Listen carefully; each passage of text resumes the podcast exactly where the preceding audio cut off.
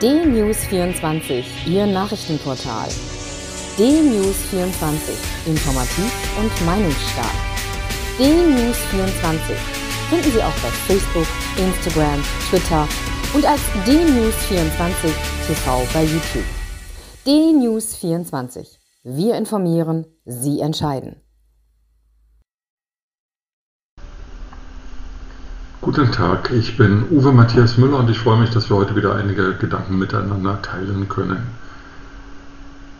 Die Coronavirus-Pandemie hat, man sollte es kaum glauben, auch etwas Positives. Denn äh, nachdem Reisen als zu gefährlich eingestuft werden und deswegen Stay at Home, wir bleiben zu Hause, der richtige Hashtag ist, haben Videokonferenzen viele persönliche Konferenzen in Berlin oder in den Landeshauptstädten oder wo auch immer ersetzt.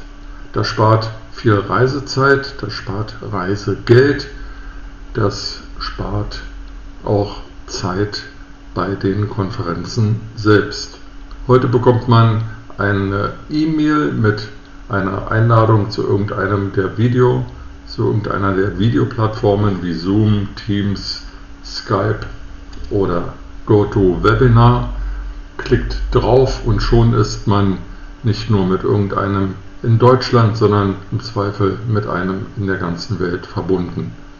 Systeme, die auch vor Ausbruch der Coronavirus-Pandemie existierten und in vielen Ländern verbreitet waren, sind in Deutschland in den letzten zwölf Monaten populär und viel angewandt worden. Ich nutze die Systeme inzwischen sehr gern, weil, wie oben gesagt, nicht nur Zeit und Reisegeld eingespart wird, sondern auch vielfältigere Möglichkeiten der Begegnung tatsächlich vorhanden sind. Ich kriege tatsächlich noch mehr Einladungen als früher und kann aufgrund der beschriebenen Umstände auch mehr Einladungen annehmen. Was fehlt, ist der Austausch mit anderen Teilnehmern solcher Konferenzen, der Smalltalk, der inhaltlich wichtige Austausch zu Thesen, die von denen auf dem Podium vorgetragen werden. Aber man muss dann halt andere Wege suchen und schauen, dass man die, mit denen man wirklich reden will, dann per E-Mail oder auf anderen Wegen erreicht.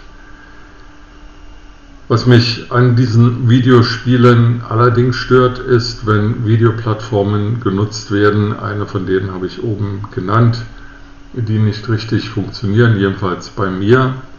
Ich höre auch von anderen, dass die da manchmal Probleme beim Einloggen haben.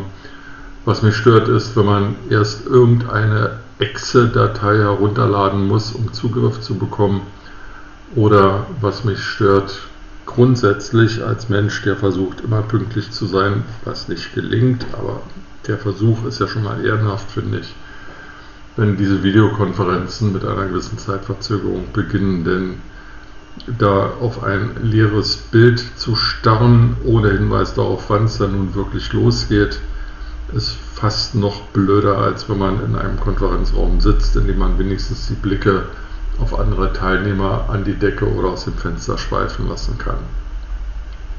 Also diese Videospiele haben tatsächlich auch ihre guten Seiten.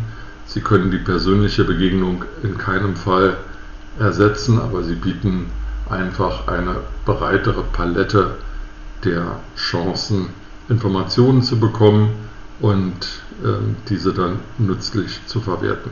Insofern Danke Corona, wenigstens etwas Positives, was du gebracht hast. Mit diesen Gedanken in den Tag wünsche ich Ihnen eine gute Zeit und freue mich, wenn wir uns bald wieder hören.